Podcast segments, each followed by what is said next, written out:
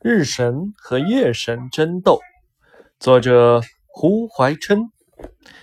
太阳里面有一个鸟，它常常住在那边，为太阳的神。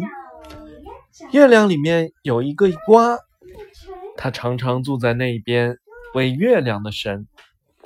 有一次呢，鸟和蛙相见了。鸟说：“我是日神，你是什么？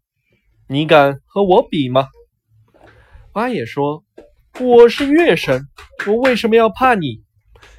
于是他们争论的很厉害。